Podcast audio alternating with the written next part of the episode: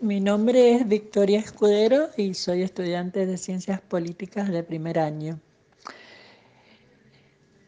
Está claro que el COVID-19, además de resaltar la economía capitalista globalizada e injusta, ha visibilizado los roles de los estados en su mayoría como elefantes blancos, incapaces e insensibles ante la incertidumbre y el miedo de la sociedad.